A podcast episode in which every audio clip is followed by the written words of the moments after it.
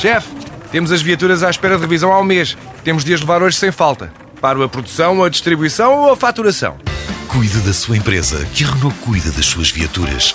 Com o serviço Renault Pro Mais exclusivo para profissionais, conte com uma equipa especializada que lhe oferece soluções à medida do seu negócio e serviços como recolha e entrega de veículos para manutenção, horários de oficina alargados, serviços rápidos sem marcação e muito mais. Renault Pro Mais, ao seu lado para fazer a sua empresa crescer mais.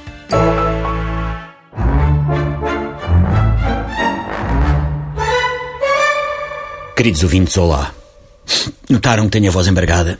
Se vocês me vissem, eu pareço aquele elefante dos grandes abanos, o Dumbo, ou a vaca voadora do Primeiro-Ministro António Costa. Não sei se apanharam esta, mas enfim. Estou a levitar.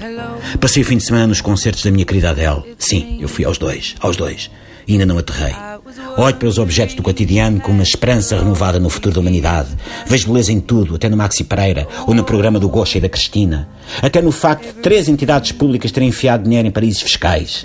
Os cornflakes do pequeno almoço, antes banais, pareciam os esporos das bochechas da Adele. As minhas pantufas com pompons eram tal e qual o decote viçoso e primaveril da Adele. Ouvi para aqui, olhei para um semáforo intermitente e vi a Adele pescar-me o olho. A senhora da recepção da TSF tinha a habitual simpatia adélica. O Mésicles pareceu uma Adele. Sim, eu digo hello à vida.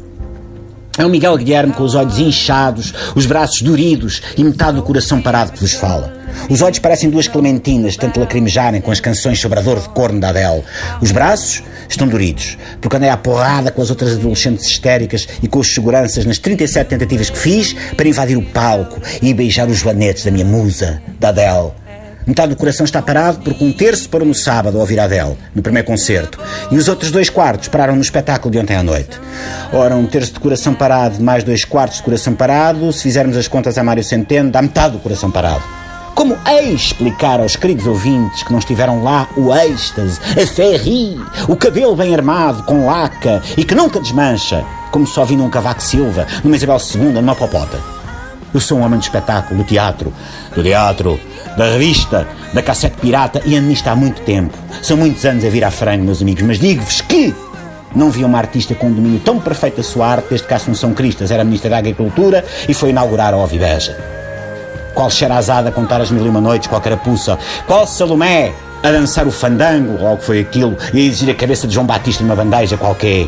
Qual Manuela Ferreira Leite a analisar o crescimento raquítico do PIB na televisão? A Adele é Assunção, é Xerazade, é Salomé, é Manuela, é alguém que Deus fez num dia de particular inspiração e depois mandou enfeitar com laca, base, eyeliner e deitar fora o molde.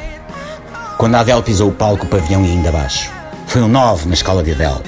Há quem prefira a Cátia e eu respeito. Outros vão mais pelo Calu, o baterista dos chutos, e eu respeito.